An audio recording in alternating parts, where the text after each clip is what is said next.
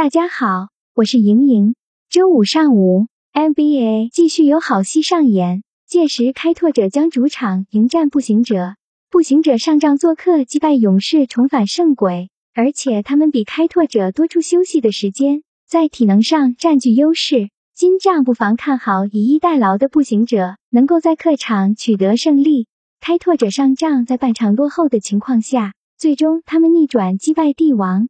回顾这场比赛，开拓者可谓是赢得十分艰难。帝王凭借首节高效的进攻，将分差拉开到双位数字。这个时候，开拓者才如梦初醒，开始发力。此役，开拓者全队投入二十三个三分球，单场投入二十三个三分球，也追和了开拓者单场三分命中记录。正是在三分球的优势下，开拓者完成了大逆转。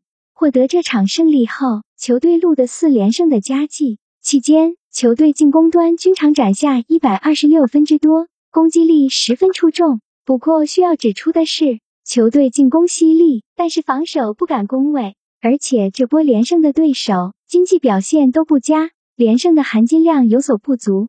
另外，开拓者此前面对步行者遭遇连败，在心理方面处于劣势，而且他们需要背靠背作战。上仗与帝王一役已经消耗不少体能，球队在体能储备上不及步行者。即使金帐在主场作战，开拓者也不宜过分高估。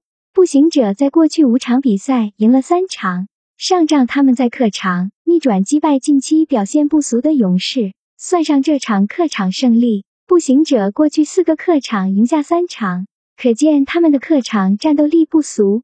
面对近期进攻火力强劲的开拓者。步行者想要赢下比赛，需要在防守端做好文章。他们近期均场失分达一百一十四分，近期唯一一场令对手得分未能破百是在上一仗面对勇士。颇为有利的是，步行者在休息的时间上比开拓者要多，而且球队上季有过双杀开拓者的经历，步行者此战有能力带走一场胜利。